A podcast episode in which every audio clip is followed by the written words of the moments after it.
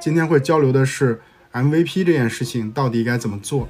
然后我们怎么去应用。我就觉得这个东西真的是一个工具，就是它是一种思考方式，就是我们在任何的岗位里边、任何的这个角色或者任何的产品的阶段都会去啊使用到。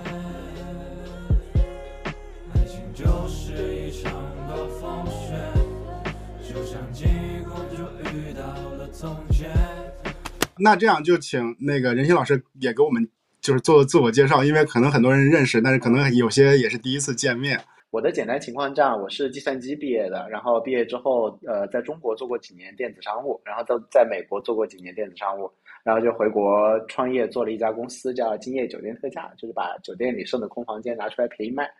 然后被携程踩在地上打了几年，打不过就卖给京东了。后来就在京东接了京东 O2O，也就是现在大家用的京东到家。那那我们就开始今天的主题吧。我们今天就是想聊的是，就是 MVP 啊，到底该怎么做？就总之是跟 MVP 相关的事儿。想先讲几个案例，就是呃，我们都说一下，就是我们认为比较典型的 MVP 的案例啊，到底是啥？就我先说一个最简单的吧，因为我是做运营嘛。然后我们其实会提倡运营先行这个逻辑，是因为如果说呃什么事儿都依赖于产品，那其实你是非常滞后的，因为产品发了版，然后你再去呃再去做后续迭代或者补它的那个缺，其实还是会很被动。所以运营先行的逻辑就是你如果有个需求，然后有个想法，你可以先去落地去尝试。那这个案例是这样的，就是当时有一个做众包的这个产品，众包的逻辑就是它可以让很多人去做任务，比如说。拍一个门面的照片上传到平台里边，然后他就会记他一个收入嘛。然后他这个这个运营同学呢，就想做一个等级体系，就是比如说他今天完成了一百单，然后他就可以一百单之内是多少钱，一百单到两百单是多少钱，就通过产品化去落地这件事情，就是阶梯奖励。然后呢，产品就不给他做，产品就是说你你这事儿的收益是怎么样的，是不清晰的。然后呢，我我就跟他讲，其实你完全不需要。现在就去提这个产品需求，因为这件事情是意淫的，你也不确定它到底对不对。我说你完全可以拉一个群，比如说你就拉一个两百个人的群，你就告诉他这两百个人从今天到七天之后这一星期里边，我们就按这个阶梯奖励去给你们去计费，就是从一百单的两百单多少钱，两百单三百单多少钱。然后呢，就整个 Excel 表，就把这些人的 ID 跑出来，就按照这个表跟他去计费就 OK 了。然后呢，七天之后你去看这两百个人带来的这个单量。和大盘去比，大概是有多大的差距？就通过这种方式，就就去验证它的这个需求是不是可行，至少能去跟产品聊一聊。就这是我理解的，就是最简单的这个 MVP。对，很常见的就是你的那个打法，就是一呃微信群加 Excel 加呃手工小小妹妹的实习生。基本上解决一切问题。然后，其实当时王慧文他们在那个推推美团外卖的时候，我听说的版本也是他们在中关村就是拿拉微信群，外卖小哥 是看群的。我也我也听说过更低科技的版本，连微信群都用不上。闪送的话，他们一开始是用电话和短信。就是 就是 接到什么单子，他们做了一个那个网站，然后在上面买了一些百度的关键词，什么北京同城当日达快递之类的，然后有了订单之后，他们是通过短信的方式下发给他们的那个 快递员，然后快递员用打电话到他们办公室座机的方式去接单子，然后接完单子之后，他们再用打电话给这个用这个快递员的方式让他来接闪送的订单，所以这样子就一周之内就可以上线了嘛。所以大家都是跟你的方法很类似。哦，还有微信群，听说那个、那个、那个多抓鱼，多抓鱼也是也是最最开始就是在微信群里用 Excel 统计的，就是你要卖什么书啊，多少钱啊什么的，其实也没开发 APP，所以 微信 Excel 加人基本上可以解决一切问题。大家想要做啥事儿，就可以按照韩旭同学刚刚的那个打法，你考考虑一下，拿这个三个东西拼，基本上啥东西都拼得出来。对，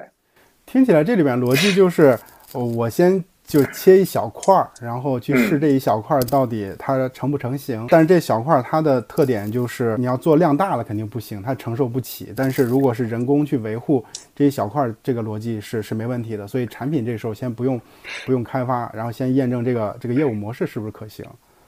对，所以基本上来讲，就是呃，微信起到所有的通讯功能，你的 APP 无非就是存储、展示、通讯和那个其他嘛，对吧？那你的微信起到了通讯功能和展示功能，然后的话，所有的存储和计算的话，数据库就用全部用 Excel 嘛。现在大家可以用类似于什么，比如说那个表单已经特别强大了，或者用 Notion 用低代码。然后的话，人力就是所有做不掉的事情用人力嘛。嗯，那那个你刚刚提到成本的问题，其实就是大家往往会想太多。就是那个，大家往往会觉得，哎，你按照这样搞成本很高啊。比如说我这一单一共赚十家十块钱，按照你这种搞法的话，我一单可能就一百块成本出去了，对吧？那我要一万单，我不亏死了？你有一万单，你就笑死了，对吧？一开始的时候 根本没单的好吧？一开始你就十单，每一单亏一百块钱，你就亏一千块钱。你亏一千块钱，把一件事儿先先跑通一遍，不也挺好的吗？万一它量真的很大，这个时候你可以涨价啊，对吧？然后你可以你可以涨价测试价格曲线，然后你你这个时候再去逼程序员做事儿的时候，你说我们都已经爆单了，那你就好了嘛。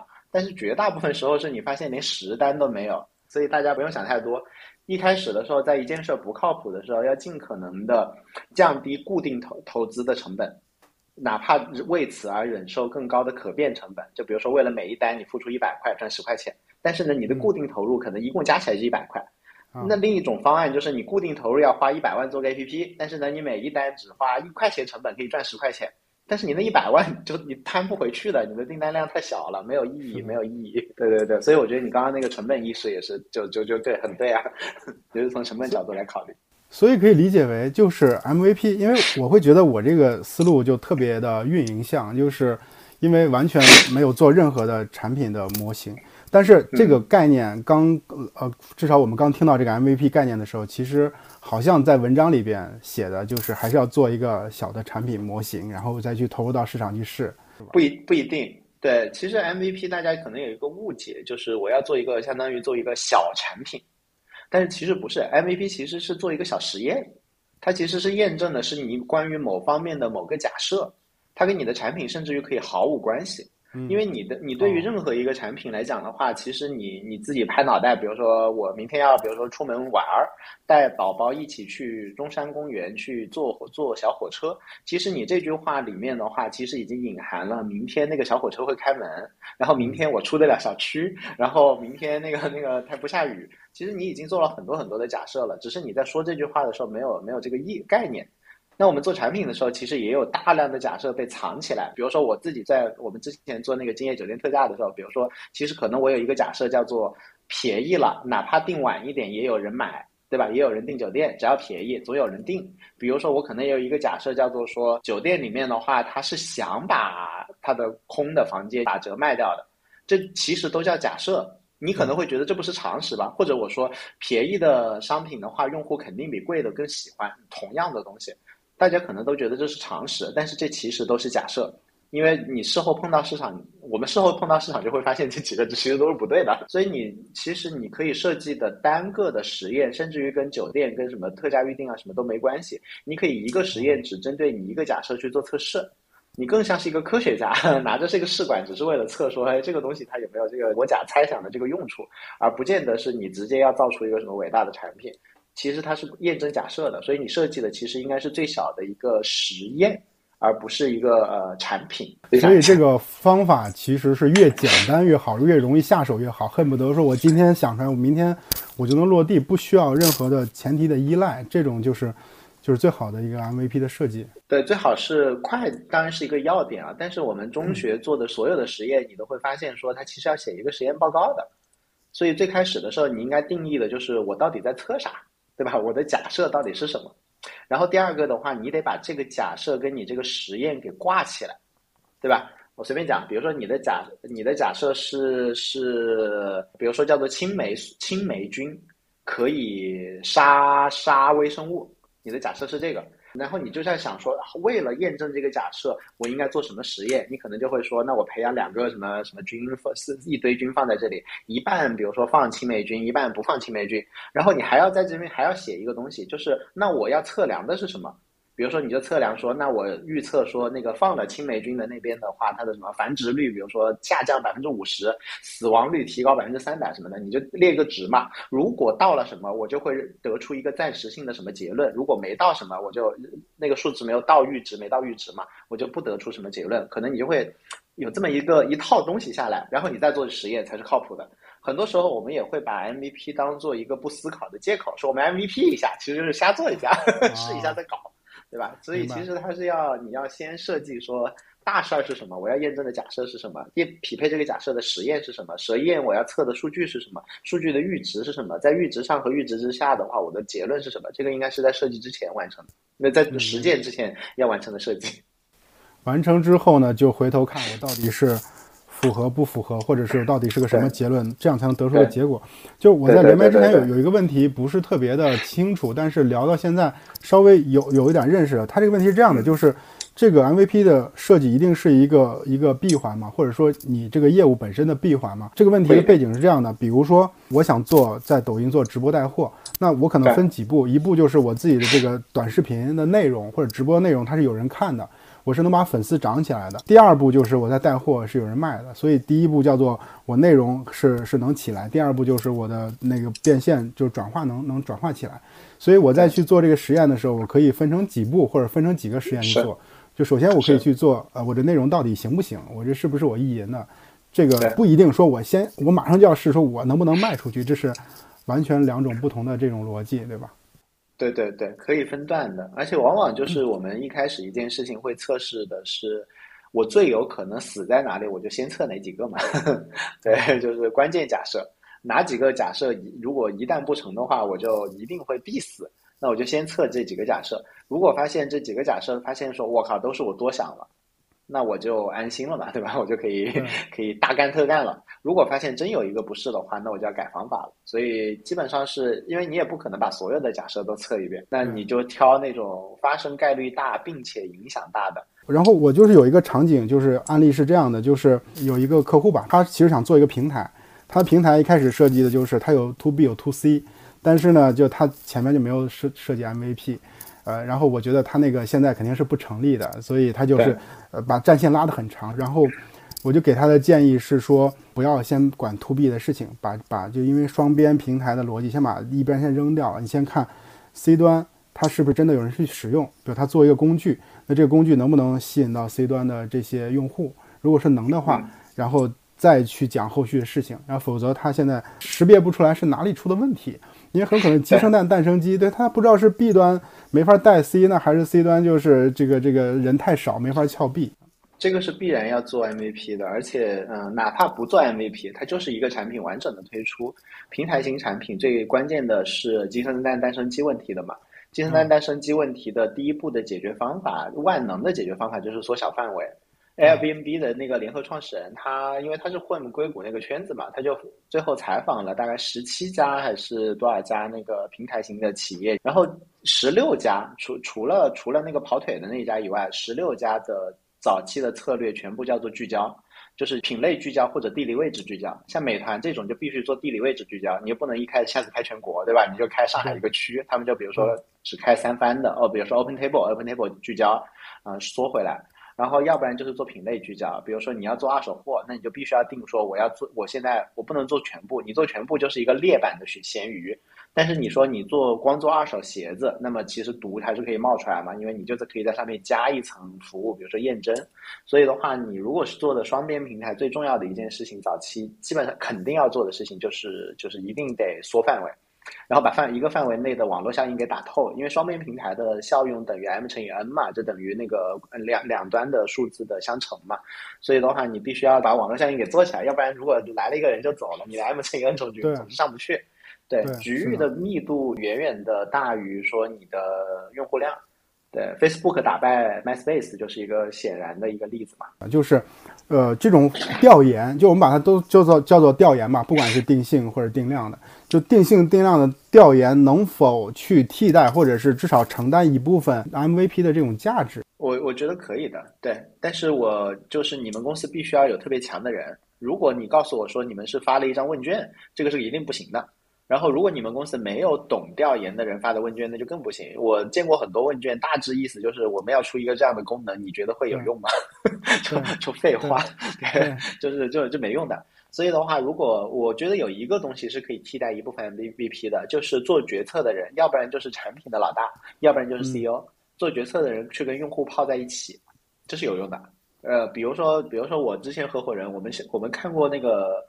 我们想过做大巴车票的幺二三零六。然后我们当时跟所有的这个行业里面老大聊这件事情，都认为要五六年之后当时的。然后我那个合伙人他就背着一个小书包，然后他就两 周的时间跑了四四十七还是多少个城市。然后就不停的坐大巴车，从一个城市到另外一个城市，在每个大巴车站的话，跟找人聊天勾搭，甚至于偷那个大巴车站的那个那个警带，然后搞假装工作人员去找人，然后去跟那些司机聊天，去跟那个站长聊天。他最后告诉我的结论是，大概一年到两年会实现信息化。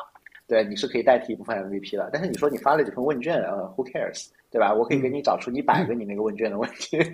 从专业角度，我可以把自己都逼死，就是那问卷几乎你没法做好。对我特别认同，就是我也说我观点，我觉得这个我其实我可以明确的表达态度，我个人完全不像用户调研，因为呃我在大厂也待过，任何一个大厂，他做的那些调研就槽点特别多，就是就是理论上你问这个，比如说调研有电话，有这个当面，有问卷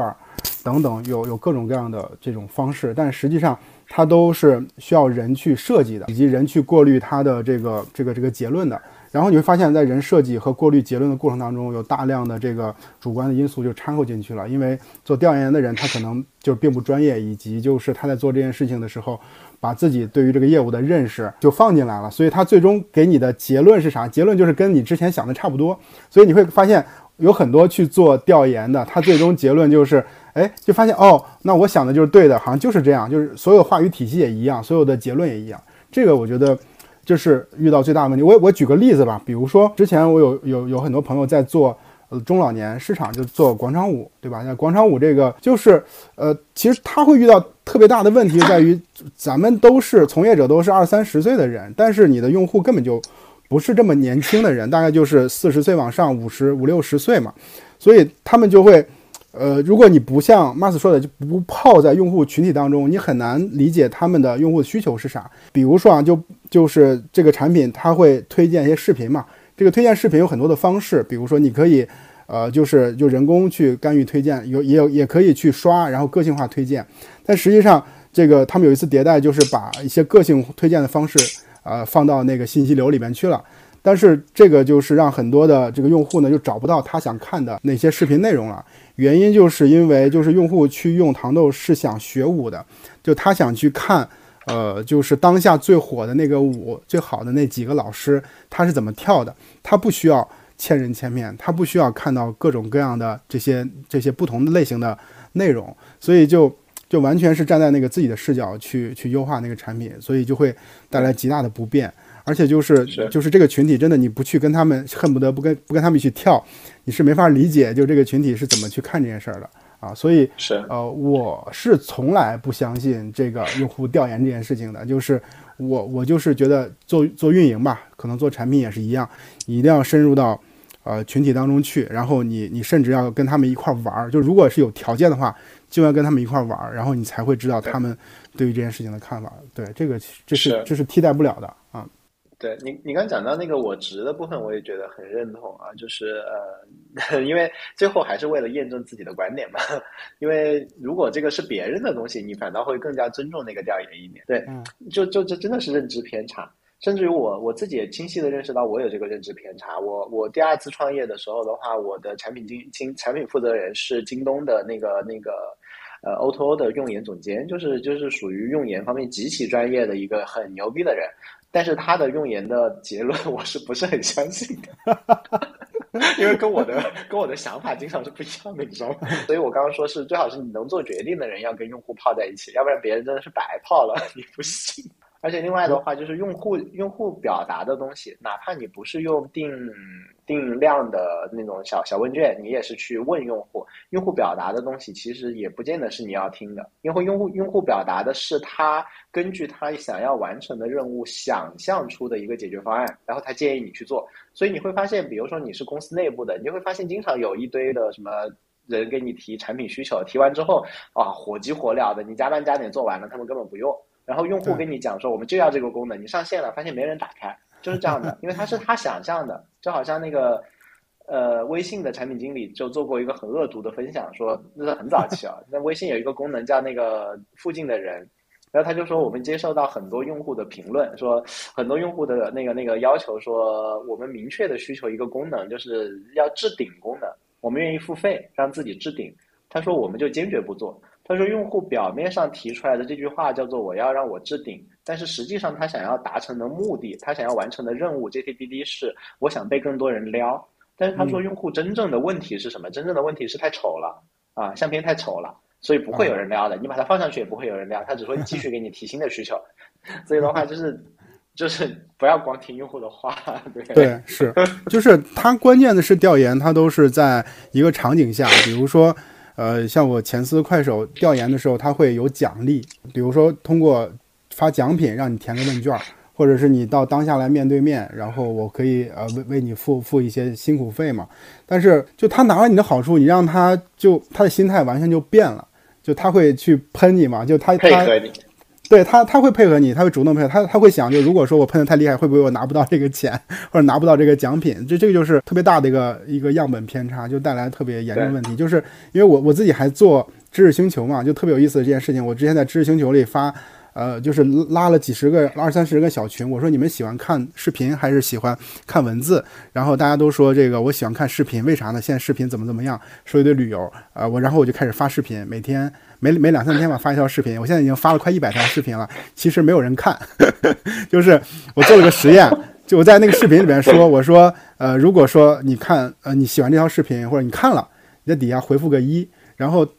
就就大概就是二三十人回复，就是很少，因为我那个里面有一千五百人，然后我就跟他，我就前两天我就说，以后我再也不发视频了，还是还还是发文字，对对，就大家就就会说喜欢，但实际上就其实也不会做，万是因为他那个场景是他想象出来的，这个这个可能就是调调研存在的问题，对。然后说到这，我想起来刚才 Mas 说了，就是 MVP 你设计，就是说你这个实验。呃，我理解就是你预期是什么，你要看到什么样的结果，然后你要不同的结结果能得出什么样的结论，就是你要先预设好，然后这个时候延伸出来一个问题，就是最终这个结果一定是是量化的嘛？比如说，呃，我们约定好说这个数字是八十是什么结果，一百二是什么结果，但是，呃，我感觉会有一种情况就是，呃，我们也可以通过现象，然后主观的去判断一些问题，比如说举个例子，比我们今天晚上直播，如果场观到比如说一万。就是好，然后两千就不好。但是我们发现我们的场观是三千，呃，不是那么的好。但是呢，有很多人给我发来微信说啊，韩旭，我好喜欢你今天的直播啊，跟 Mars 能连上就特别开心。然后你一定要播下去。然后有二十个人给我这样的反馈，我会觉得说这个现象就说明，呃，是受一部分人的欢迎的。虽然我的数据没有达到，然后是不是也会证明我今天的实验是有价值的？所以这这个事儿你是怎么看？因为它存在一些。呃，主观的逻辑是不是不需要那么死死心眼儿，然后死板的去看最初设计的那个那个数值上的指标？那刚刚韩旭问的是说，那我们关键假设验证是否一定需要量化，一定需要事前把阈值给定好？呃，我的我的想法是都都可以。然后那个你也甚至于可以定那个不是定那个呃具体的数字，而是定说自己在到时候自己比如说谁来做这个判断也是可以的。但是呢，我相对来讲，对我自己来说，我倾向于把它量化。呃，为什么呢？第一个就是你把它量化的时候，其实你是在逼自己更细颗粒度的思考。第二点呢，就是我会发现说，我经常会发现自己有合理化的趋势。比如说啊，这个产品，我说它如果，比如说这一周我们做一个测试，它这个单品没有卖到二十万，我们就把这个产这个产品线给关了。但是如果我留了一个口子，我一定会用那个口子，因为我对每个产品都有感情。然后我就会觉得说，你看，虽然它只做到了十六万，但是你看用户的反馈率提升了，好高啊！然后这事儿就会无限的拖下去，就就就很尴尬。所以我会觉得说，就是从道理上来讲，当然应该是灵活的，对吧？嗯，就就灵活肯定是更好的、更优的一个方案。但是考虑到如果你的人性像我一样软弱的话，就是对于自己可能会在前期的时候给自己太松，在在设计的时候，然后在后期的时候呢，又会呃不够心狠手辣，嗯，然后那这个时候的话，你很有可能会利用这个空间来给自己人性上的弱点找找借口。对，如果你是个心狠手辣的人，我觉得其实无所谓。那会不会这种情况？比如刚才举那例子，虽然那个最终的指标没有达到你当时的那个诉求，但是它是能体现一些问题的。这个问题是你之前在设计 MVP 的时候没没看到。比如说，呃，举个例子，比如说用户量没那么多，但是时长比较好，然后粘性比较好，那是不是能说明，比如说我们内容质量比较好，但是，呃，但是我们推广做的不够？那是两件事情。你你测试的这个东西的话，你的结论就照样应该得出来。然后你再开了一个新的东西，说我这次因为比如说什么什么什么导致了时长上有一个什么样的好的变化或者坏的变化，由此我得出一个假设，说什么样的内容对时长有正面还是负面的影响，我下次可以再验证一下这个，这样子就会比较清晰的向前推进。对你在讲的那个其实是很常见的情况，就是你在做的过程当中发现了新的机会，这其实也是 MVP 很大的一个特点，就是只只是说它它是一个副产品，但是这副产品也可能长得很大，就有点像是。大家现在熟悉的绝大多数产品，它的第一版的设计用意都不是大家现在用的东西。比如说 YouTube 好了，YouTube 油管最开始是做相亲的，对。然后那个那个 Instagram 现在大家发照片的嘛，对吧？最早他好像想做的是类似于 Foursquare 的一个打卡的，只是他发现大家只用它里面的照片滤镜，那干脆就把其他功能删掉呗。然后的话，小米小米有品的第一版的 MVP 只买只能买一个产品，就是一听可乐。然后只卖给他们那一楼层的员工同事，商品用品的第一版。然后那个，所以现在聊到现在，就是说，呃，MVP 就是我们在设计的时候有哪些元素是一定要具备的？就是可能很多人说，那那到现在我该怎么去设计这个 MVP 呢？所以，Mars，你觉得什么哪些要素是最关键的？就一定要具备，它才会能称之一个 MVP。就我觉得，我觉我其实觉得说你是不是 MVP 不重要，对吧？就是我们又不是搞学术，所以的话，我觉得不重要。重要的就是你有没有找对你的关键假设，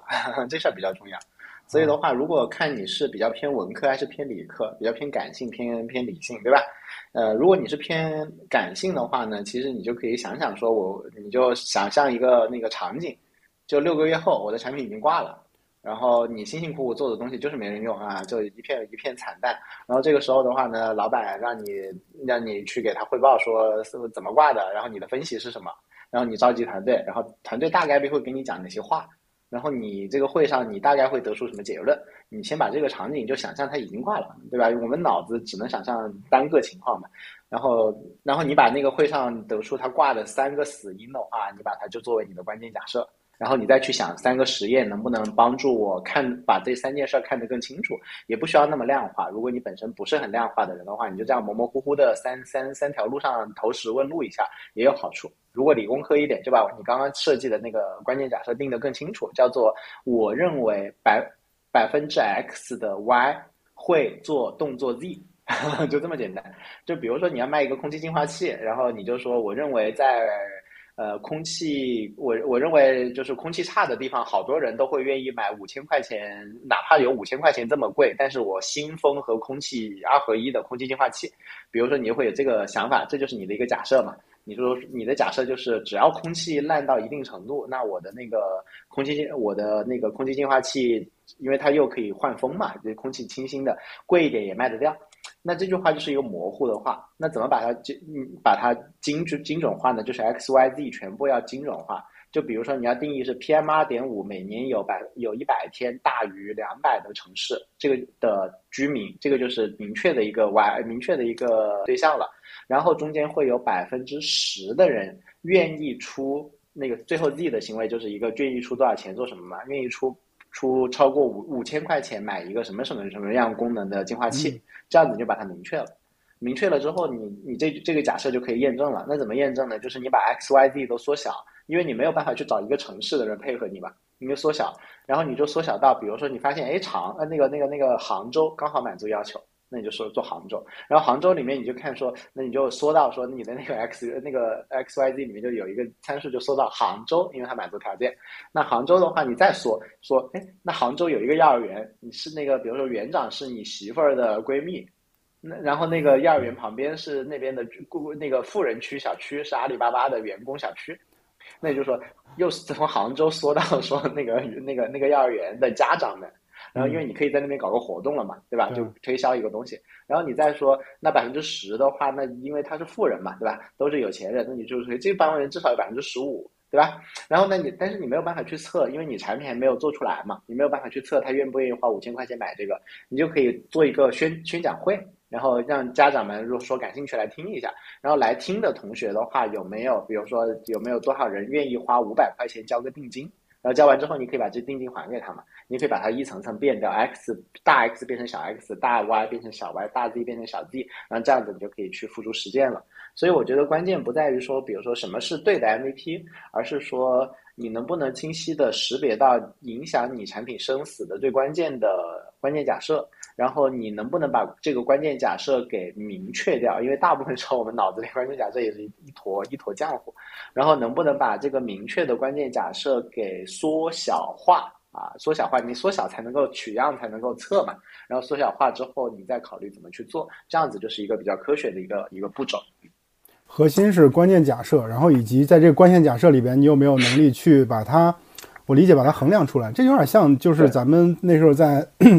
我们那时候在大厂做项目，然后你需要去，呃，设立一个目标，然后资源，然后时间等等，你打法，那最终就是你做完以后，你需要去看你你的这个结果是不是跟你的目标匹配，对吧？如果匹配了，你可以跟老板吹吹牛逼；如果没匹配，你可能就需要跟老板交代一下，就是怎么办，对吧？花了这些钱和时间没做成，所以这个也也有点像是这么个逻辑。然后我在想，就是在去做 MVP 的时候，场景应该是都比较火急火燎，就是都希望赶快能验证。哎，比如说我有三个问题，就刚才刚才咱们聊到的，嗯，比如说我们粉丝或者是我们的这个场官能不能做到这个这个一万，然后同时我还去验证一下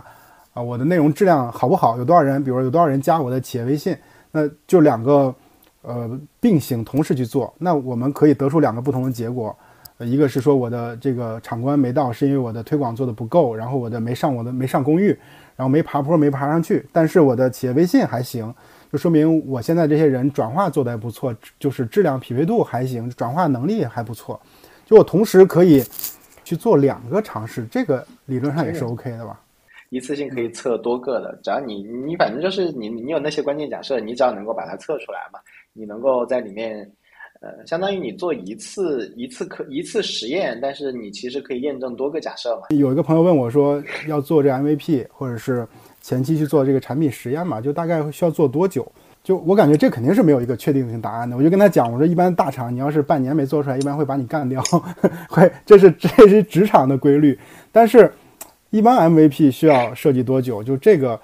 是不是应该越越短越好？时间越短越好？呃，如果你是在大厂，这是另外一件事情啊。如果你在大厂的话，建议说，我的建议是你你用资源先把你的量给怼起来，给老板一个交代。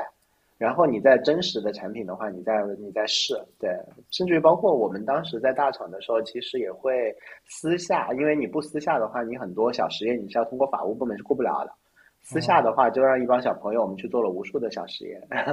因为对，因为就就花不了几个钱的，对你何必要去走那个审批流程呢？你就批不下来的。你为了你为了为了去饿了么买买瓶可乐，你要跟饿了么签一个战略合作协议。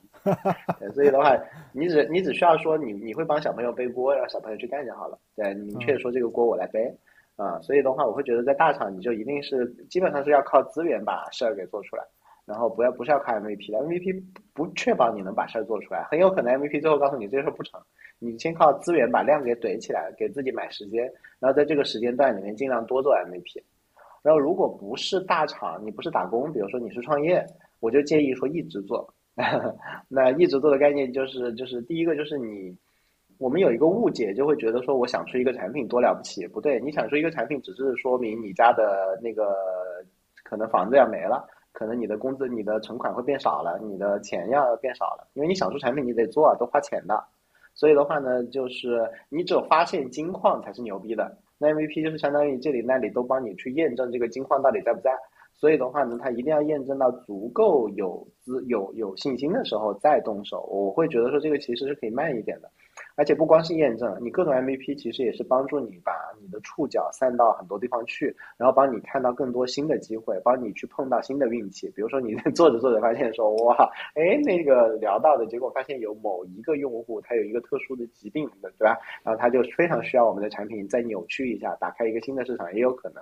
所以我觉得，如果你是比如说你想创业，是是说你有一个伟大的关于产品的点子，那这个时候我就建议你 MVP 越长越好，一直到说发现了一个用户的痛，他痛死了，然后他他跪求你，这个时候的话就可以。而如果你真的上线之后呢，也强烈建议说，不要把 MVP 当做说是一个比如说起步的时候的一件事情，而是它是一个迭代的过程，就是将来每一步的 MVP。就是每一步其实都是试着试着走过去的，就是像像邓小邓小平讲的，摸着石头过河。你每次踩到一个石头，再摸下一个石头，你还是 MVP，不是说你你你摸完第一块石头就开始往往往前面开始大跨步蹦了，也不是这样。所以我觉得，就这个过程是一个，首先你如果不靠谱的话，你就越长越好，晚点亏钱总比早点亏钱好。如果你靠谱的话呢，那你就每一步也是 MVP，这是一个永恒的过程。嗯，所以其实这是。一个是职场问题，一个是我们今天聊的相当于比较技术性的问题。职场问题就是说，你你你得活下去嘛。如果你死了，说啥也没用，对吧？所以，呃，如果为了活下去，可能你要需要呃遵循大厂的一些规则，就是比如说你要能拿出一些阶段性的一些结果，那这是大厂的话语体系。在这个这个体系之下，然后你可以去做很多尝试，因为既然是能拍板，然后能设计 MVP 的人。理论上都是个业务负责人，对吧？然后自己都应该有些资源，有些空间，然后一些比较小的预算也不需要老板审批，就就通过这种方式，很多时候就可以去落地了。所以刚才那刚才 Mas 说的一周去做一个 MVP 是啥意思？那就是呃，我一周做一个，但是你要做，但是你要做好多好多个。对你每一周其实一一天都可以上线，甚至于我们之前极端情况下，我们的产品是按小时迭代的，呃，然后那个都是可以的。你把颗粒度切碎，然后尽量的多迭代，但是你需要迭代很多很多轮次，不是说你一周上线就是一周做完了，你可能一周验证了你两个关键假设，然后然后你会又发现你其中一个想错了，那那还有第三个，那还是下周就验证那两个，所以很有可能的话，就是强烈建议大家招兵买马之前，你先把所有的东西多测一下，然后再招兵买马再干。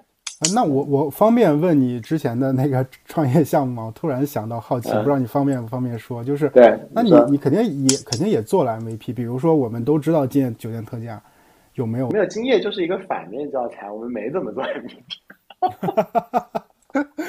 好真实，这是我这是我一直拿来做反面教材的东西，就当时就直接大干快上了，而且我营销又做的特别好，我们当时上线就冲到苹果排行榜总榜第二名。就是一个 PMF 完全没有匹配的产品，直接迎来了数百万用户。但是你需要 B 端的资源，这些资源都需要去谈的。然后即使早期你不需要那么多，但是你也去谈了，这个理论上不应该会脱节很很多呀。没有，这就叫做没有 MVP 啊。就是我们挖了那个窝窝团的北方大区总经理韩哲，他比较厉害，他就把酒店都搞定了。我完全不需要操心这件事情，我只需要夸他就好了。对，然后。所以的话，我们就谈了很多酒店。但是你如果想想，你如果要 MVP 的话，就不 MVP，我们就需要建立酒店团队，要挖这么牛逼的人过来，然后我们要建北京销售团队、上海销售团队，甚至于当时我们在南方还有销售团队。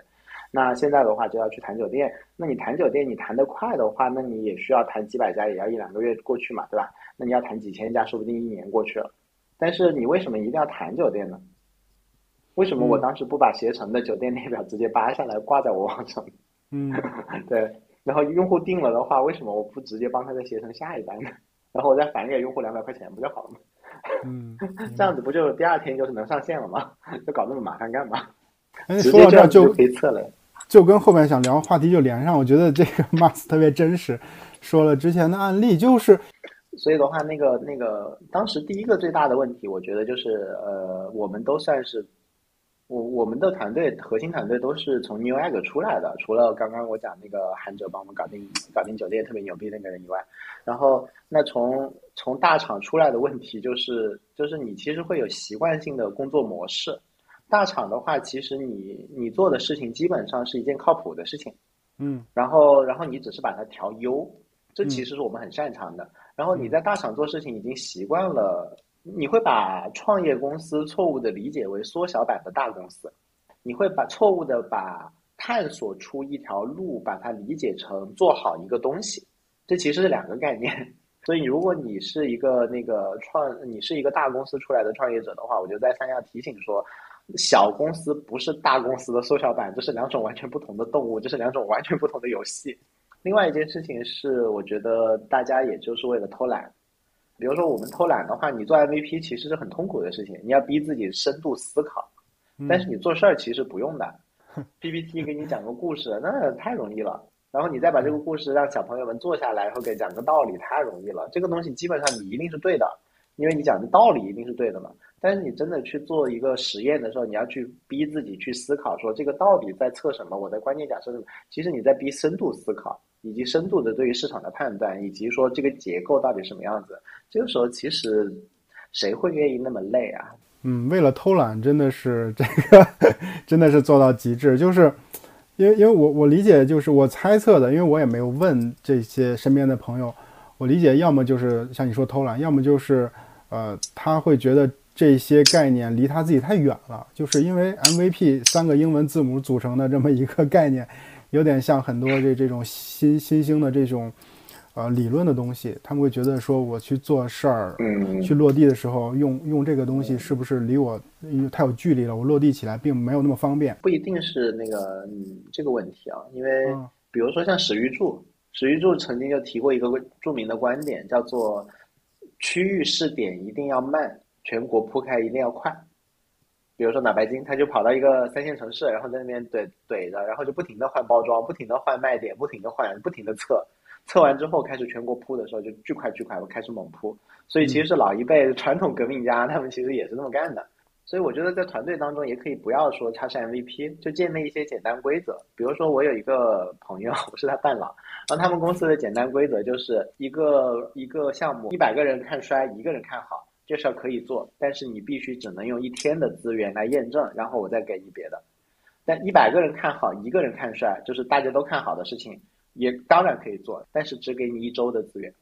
嗯，你必须要一周的资源就把把它做出来，这是他们公司的一个规则。他们高峰期也有六十几亿美金的估值，也有一些公司我知道他们是类似于公司里面用一些很类似于类似于那个风投的机制。就比如说你产品经理或者运营说我要做个什么东西，可以，你告诉我你会出什么结果，然后然后我验证你结果有没有到，你结果到了的话，我下次给你的 credit 就增加，啊，你结果没到的话，我给你 credit 就下降。是，就这个逻辑，任何老板都愿意拍这这个板儿，所以所以这个 MVP 其实它确实是是个是个理念，思考问题的一个方法，一个工作方式，然后它可能比较典型的出现在。呃，你从零开始做一个东西，然后就摸黑去做一个东西，这个这个场景，但实际上它到后边会应用在任何的，就不能说任何很多个领域里边，就是一个成熟业务，你想做一个呃新的事情，有个新的想法，你仍然也你仍然可以用这种方式，然后去落地。因为我就聊这个，我就想到我当时以前在快手的时候做一些新的项目，也一样，就是给给老板拍个胸脯，说我大概目标是多少。然后需要花多少资源，需要多长时间？这个路径到底是什么？ROI 是怎么样的，对吧？你需要去承诺这个，呃，ROI 大概能到达它的底线，对吧？然后它其实就可以批你，这就是一个游戏规则。那最终你还是要去交付它。但是整个这个事情，很多时候只要你不是躺平在大厂，然后去做循规蹈矩的事情，那些新的东西都是一些你自己的一些业务判断，或者是你的一些主观的推测，在这些基础上。呃，都需要去做类似于刚才 Max 说的 MVP 的这些设计。这个设计就是说，呃，你要看哪些指标，然后这个指标到什么程度会有什么样的一些结果，然后大概需要去运行多长时间，然后需要多少资源，就大概是是这么个逻辑。所以我还觉得，呃，还挺有感触。这个东西应用的场景其实是特别的特别的广，嗯。然后在这里边还有一个时间的问题，就是速度的问题。他会觉得。MVP 这个事情其实是挡在落地前面的一个一个环节，就觉得太慢了，就不要快嘛，快速响应，要不时机就过了。所以我在突然想到，这个可能也是个问题，就是大家会逾越这个 MVP，直接去直接上马的一个原因。确实，如果是比如说是一个特别好的机会的话，你 MVP 的话，确实时机就过了啊。所以的话，我觉得确实有这个问题。但是你首先想想，就是你你是是不是这块料？比如说你过去的话，你如果是英明神武，你判断三次趋势，比如说是王兴，或者说你你不是王兴，你是比如说开三间小饭馆都开成了，这个时候我觉得你对于实际的判断是准的。如果没有过这种经历的话，我们大概率的话，你对于实际的判断是错的。那没有必要为了一个错的判断来花费那么大的成本。九十一百个人里面，就是抢到那个风口，既然那是一个时机，对吧？那就是就就就觉得有一个风口，你必须要在某个时间段你才能抢到嘛。那别人也看到了嘛，那你要抢赢嘛。那个时候其实对人的要求是非常高的，因为它是有时间窗的事情。对，就是就是首先抢黄金的那批人，一百个人里面只有一个人抢到了，有九十九个尸体你没看到。那一百那一个人在做演讲，你听到了，说我们要 all in，对吧？但是那九百九十九个那个尸体，他们不说话，或者你不愿意听他们说话，所以我会觉得说抢时机这事儿，就是就真的是幸存者偏差，就没有那么多时机好抢。如果你要抢一个时机的话，大概率这个这个时机不属于我们。只有当那个你你所耕耘的一亩三分地旁边，然后你已经耕耘了三四年，然后这边刚好在你身边出现了一坨黄金，这坨黄金才是你的，你不需要抢，它慢慢的从地里面就冒出来了。你挖着挖着土，种着种着花，它从地里面冒出来，这坨才是我们的黄金。是，就就不要不要不要不要不要以为那是自己的。呃，我之前做了个笔记，就是 Mars 在那个混沌里面讲一个那个产品。壁垒的那个事情就是如何构建产品壁垒，然后其中啊，我忘了他的原话是啥，他原话说的比较好，我那个找不到那个笔记，我是这么理解的，就是说你需要去找到一个你会给你带来呃不公平竞争的这么一个一个点，这个点就是说你做做起来就是要比，比如说我做比 Mars 做的就要好，就因为是不公平的，就是比如说我有一个好爹，或者是呃我家有有有两栋楼，我就可以盖个养老院，就是反正就是这是你就是创业。切入的非常好的一个一个逻辑，它也会是你的一个竞争壁垒，你需要去找到那个点。反正找那个点不一定成功，但是至少就是我比同时去做这个风口、追这风口的人会更有优势，这就是一个竞争壁垒。对，我觉得这个就也是也是善友教授给我的一个启发，就是他会讲说，我们大部分人思考从 A 到 B，很多的我们的关心点会关心在 B 上面，天天在那歪歪那个未来。或者我们会关心那个路径，比如说你刚刚说要给快手的老板交差，对吧？那个路径我一二三四步怎么走？嗯，他说其实我们应该关注在 A，就是当下如何让这件事情生发，这是比较重要的。所以我也是受他影响，觉得我也确实应该关注更关注 A，然后更关注 A 的话，其实它长出来更多是更自然生长出来的，不是我把它硬拉出来的，而更自然生长的东西里面更多的有我的非对称的竞争优势，而且我至少就不亏。那这个里面，你说那有没有那那那那种大跨步的？像张一鸣，他就做过很多大跨步的事情嘛，他就成了嘛，对吧？但你想有几个张一鸣？就是大家平心而论，就是如果我们以张一鸣为为标杆，甚至于只以比如说王兴或者更或者更低一档的话，就比如说以做出独角兽为标杆的话，我们都是分母，对吧？我们又不是分子，你为什么要拿分子的故事来骗自己？你首先要选的那条路应该是分母也过得开开心心的啊，然后也衣食无忧的。我们选这种路线，然后再考虑说我能不能尽可能朝分子努力一下，有有希望做分子，但是呢，分母也开开心心的，这条路是比较靠谱的。千万不要选那种一将功成万骨枯的，那我们会是那个万骨枯，是吧？如果他要做的项目是市市场上已经有的成熟的项目，他想做的事情呢，与这个成熟的这些竞品啊，没有特别多的差异化。是否还需要去做 MVP？就是我我我先说我自己的理解，就是就是仍然是需要的，因为就是虽然有成熟项目，但是土壤不一样，就是每个公司它的这个基因做法，然后团队的能力结构它都不一样，所以不代表就他能做成，你也能做成。另外从职场角来说的话，你也得需要去给别人一些协作方一些信息呃信心，比如说支持你的研发，支持你的这些同事，然后你去告告诉别人说这件事情。放到咱们自己身上也能做成啊，然后可能也是需要做一些 MVP 这样的一个验证的，对，不知道 Mars 怎么看这个问题？那对我我是觉得说那个都都是需要做的，除非你生产的是标品，比如说你生产的是什么钢螺丝，那或者某某个款的衬衫是纯标品，但是纯标品你生产的东西如果跟其他人没有完全没有任何差别的话，其实利润是非常微薄的，所以其实你还是得验证。或者说你验证的不是说这个东西有没有人要，因为 MVP 不光要验证说这个东西到底有没有市场，因为已经被验证嘛，这这类东西有市场，你做的是一样的。但是你要验证说我的方式能否抢到市场，这是两个不同的概念，对吧？也是。这个这一类东西有市场和你的这个东西能不能抢到市场，这是两个概念。比如说你觉得说我比他便宜一分钱，所以人家东西一样，人家会选我，是吗？你可能会说我的东西可能跟别人一样，但是我通过短视频来销售，那短视频能够卖这个吗？说不定要求你特殊资资质，你连账号都开不了。然后那个可能有各种各样的要求。确实，就是需要验证的不是呃不是 MVP，而是说不只是 MVP，而是验证验证你你存在是有价值的。比如说抖音已经存在，我在在做一个短视频，那我的差异化价值是什么？这个可能还是需要你去回答的问题。那这个问题怎么回答呢？就还是可以通过我们今天聊的这个理念，然后来去验证，就是来去回答这个问题。我相信，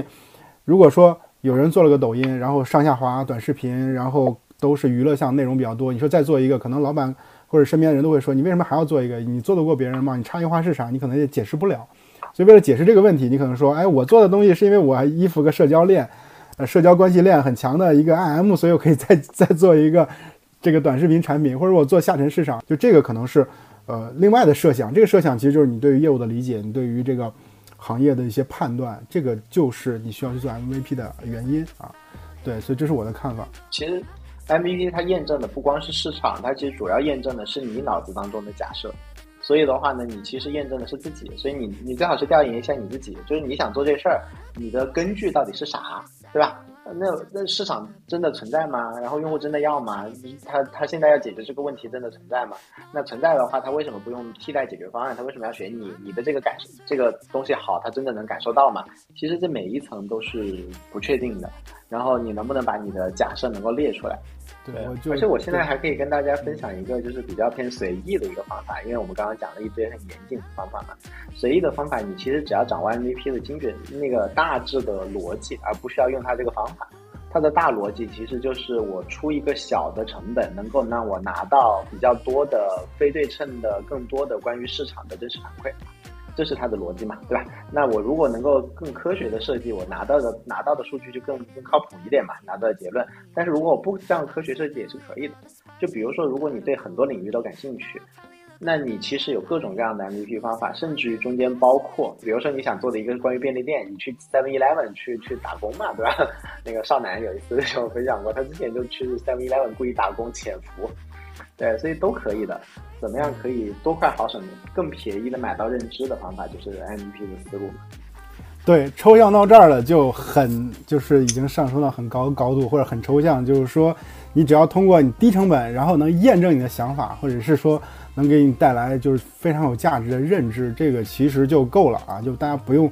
局限在 MVP 这三个字母上，然后就可以把这件事情，呃，变成一个看待。业务看待问题，或者哪怕创业，然后他的一个思维方法，然后这个就是我觉得这件事儿的价值，也也是我们今天去聊这件事儿的一个目的吧。